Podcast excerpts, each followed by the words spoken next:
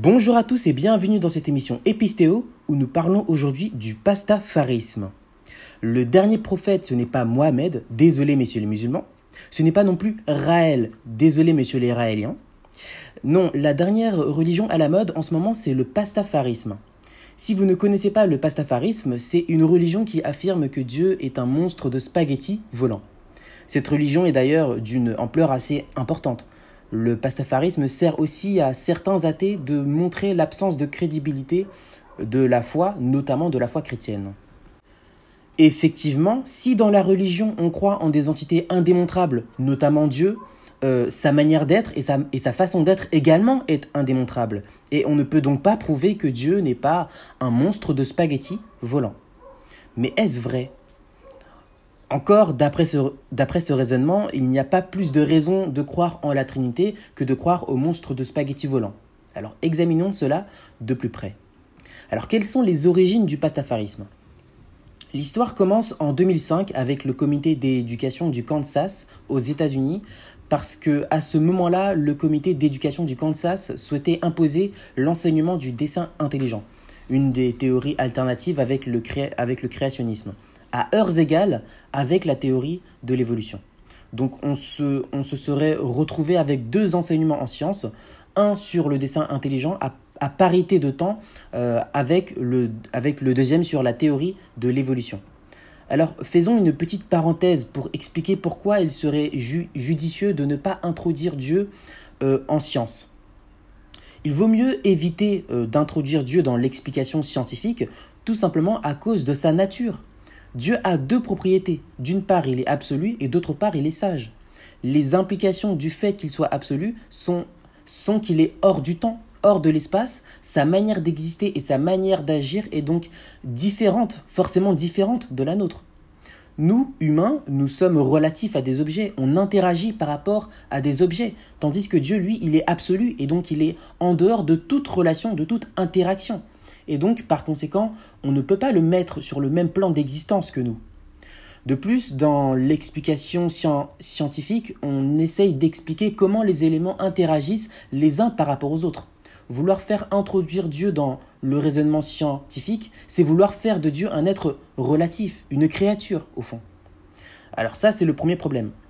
Le problème qui est encore plus grave encore, c'est celui de la sagesse de Dieu, très bien souligné par euh, Leibniz. Dieu, d'après notamment le, psaume 148, est parfaitement sage et il a choisi les lois physiques qu'il a établies comme étant universelles, qui sont donc intransgressibles euh, et donc parce que justement choisies justement en vertu de la sagesse divine.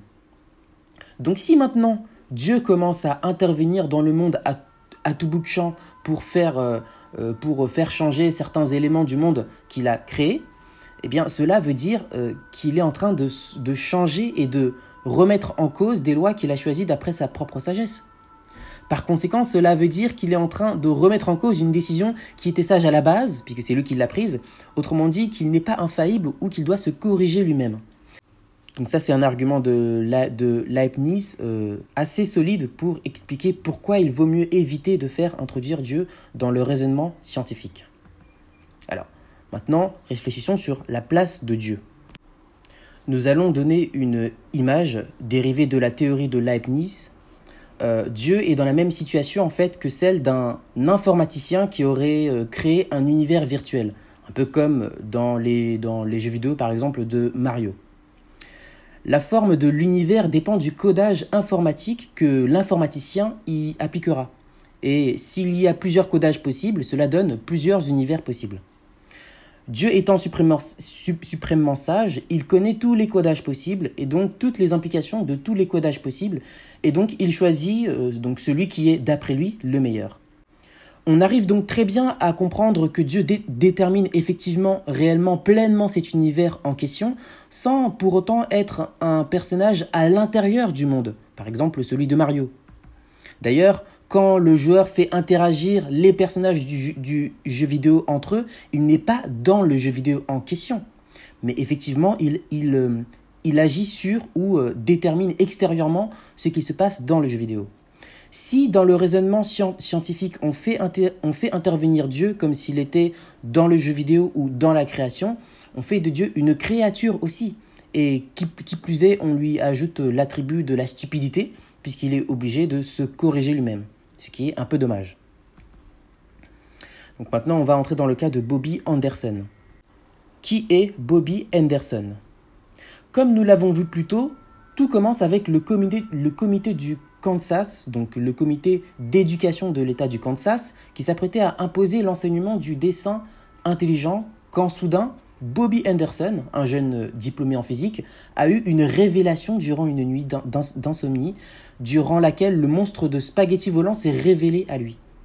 Il écrit une lettre au comité d'éducation, en fonction de la vision qu'il a reçue, dans laquelle il demande que sa théorie du monstre de spaghetti volant, qui s'est révélée à lui, soit également enseignée. Parce qu'il ne, ne voit pas au nom de quoi on interdirait que sa croyance soit aussi enseignée, comme celle du christianisme. Ce serait de la discrimination. Effectivement, si l'univers a été créé par une intelligence qui serait intervenue dans la formation de l'univers, si donc on écarte la théorie darwiniste, il y a donc eu un créationnisme, mais par qui? Pourquoi ce serait le Dieu des chrétiens et non pas le monstre de spaghetti volant et donc, c'est sous peine de risquer de porter l'affaire en justice qu'il demande que sa théorie soit également enseignée dans les écoles. Et c'est ainsi que tout commence. Si, Bobby Anderson s'était arrêté là, ça n'aurait pas fait grand bruit. Mais ce phénomène va devenir une véritable religion, puisque sa lettre va susciter énormément d'adeptes. Il y a d'ailleurs une église pastafarienne déjà réformée en France.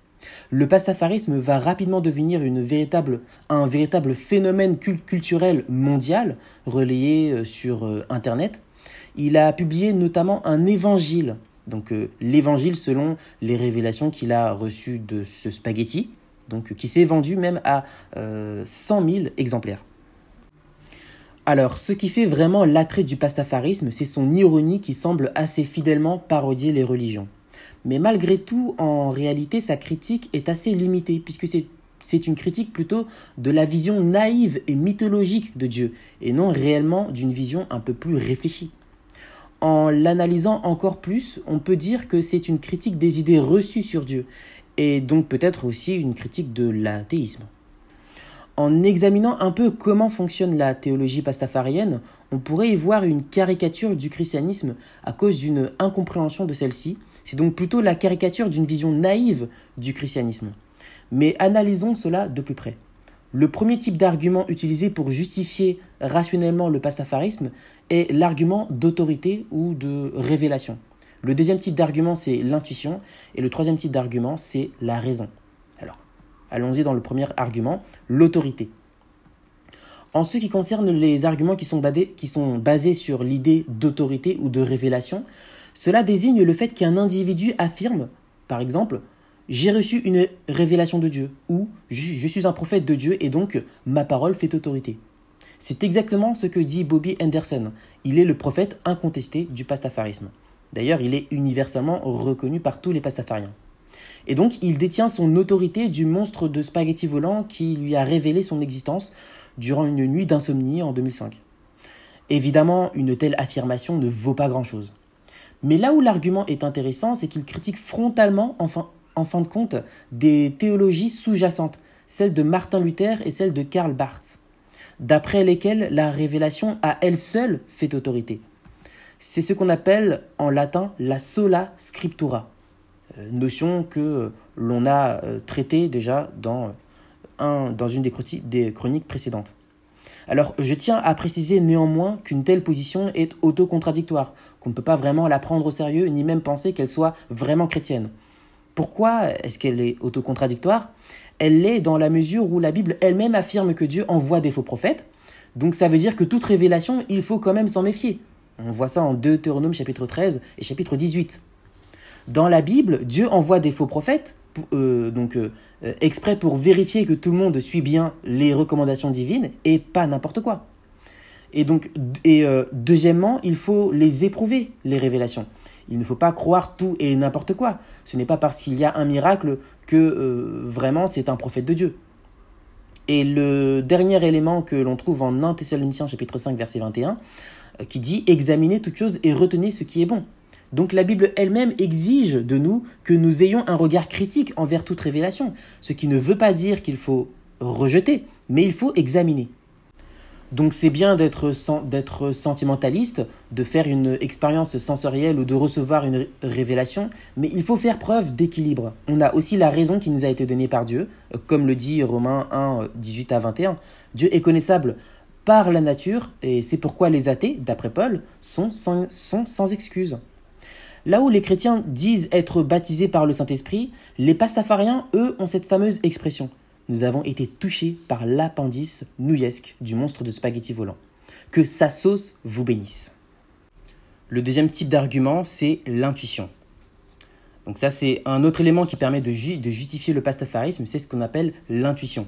C'est l'idée que si, que si chacun écoutait son cœur, euh, tout le monde pourrait sentir l'amour de Dieu et euh, euh, saurait qu'il existe. Les pastafariens répondent qu'en écoutant leur cœur, ils sont éblouis et ressentent l'amour de ce monstre de spaghetti volant. Euh, l'idée que tout homme ressentirait en lui l'amour de Dieu vient de la théorie de Calvin, le sensus divinitatis, c'est-à-dire le sens divin que tout homme aurait. Alors, ça ne suffit pas pour justifier la croyance en Dieu. Et enfin le troisième type d'argument, c'est les justifications rationnelles. Alors, il y en a plusieurs pour le pastafarisme. La première, c'est les pirates. En général, on dit qu'une révélation n'est pas suffisante. Il faut des signes qui vont avec. C'est notamment ce que dit la Bible, même si ça ne suffit pas, mais imaginons que ça suffise. Là aussi, le pastafarisme a des arguments. Un des arguments euh, part de l'idée que de l'idée selon laquelle le monstre de spaghetti volant aime les pirates. Donc on ne sait pas pourquoi, mais il aime les pirates. Or, justement, on a remarqué une corrélation très stricte entre la baisse du nombre de pirates et l'augmentation de la température. C'est un signe, c'est un signe certain que Dieu n'est pas content. C'est la colère de Dieu qui se révèle. Il veut que nous soyons tous des pirates. Et comme le nombre de pirates est en baisse, il n'est pas content. Le problème de ce raisonnement, euh, tout à fait, tout à fait hilarant, c'est qu'un signe n'a de valeur que dans un cadre explicatif, que dans un cadre causal qui explique le lien entre le signe et ce dont il est censé être le signe. Le deuxième type d'argument rationnel, c'est la nature de Dieu. Et là, et, là, il commence à y avoir des petits problèmes dans le raisonnement. Bon, il fallait bien qu'on y arrive à un moment donné. Hein. Là, on commence à avoir des problèmes au niveau du raisonnement. Et donc, euh, euh, donc là où il y a une erreur, là où il y a une erreur au niveau de son raisonnement, c'est dans la déduction des, attributs euh, donc de Dieu à partir de cette cause première. Si cette cause est réellement première, elle est nécessairement absolue elle ne dépend d'aucune cause antérieure, elle se suffit pleinement en elle-même. Et donc si elle est cause de l'existence euh, de l'existence même de l'univers, elle est aussi cause de, de ses dimensions, et donc de l'espace et du temps.